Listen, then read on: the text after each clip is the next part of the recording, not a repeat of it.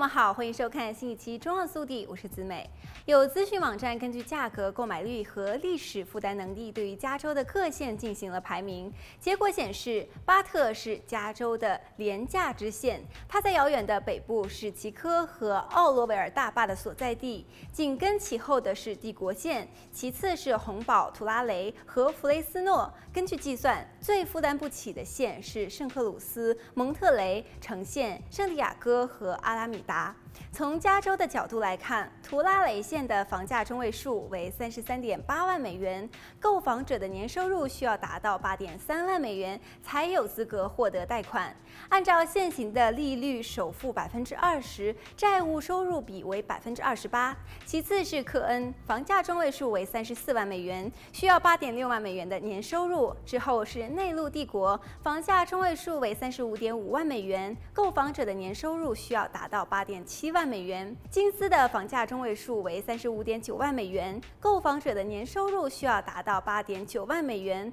布特的房价中位数为三十八点五万美元，购房者的年收入需要达到九点五万美元。最昂贵的圣克拉拉县房价中位数为一百四十八万美元，需要年收入达到三十五点八万美元。圣马特奥房价中位数为一百四十七万美元，需要年收入达到三十五点六五万美元；而马林房价中位数为一百三十万美元，需要年收入三十二点五五万美元。在旧金山，一栋价值一百二十九万美元的中位数住宅需要三十一点九五万美元的收入；圣克鲁斯的一百一十七万美元住宅需要二十八点三五万美元的收入。旧金山县是加州三十五个县中唯一一个可负担性高于十。十八年平均水平的县，百分之八的涨幅在很大程度上反映了旧金山房价的上涨。该房价较近期高点下跌了百分之十五。在美国五百七十八个县当中，只有伊利诺伊州的小县梅肯县的房价上涨幅度较大。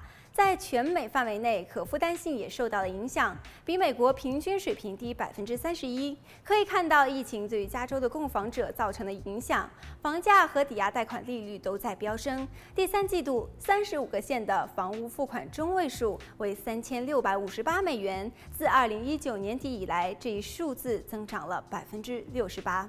好了，本期节目到这里就结束了，我们下期再见。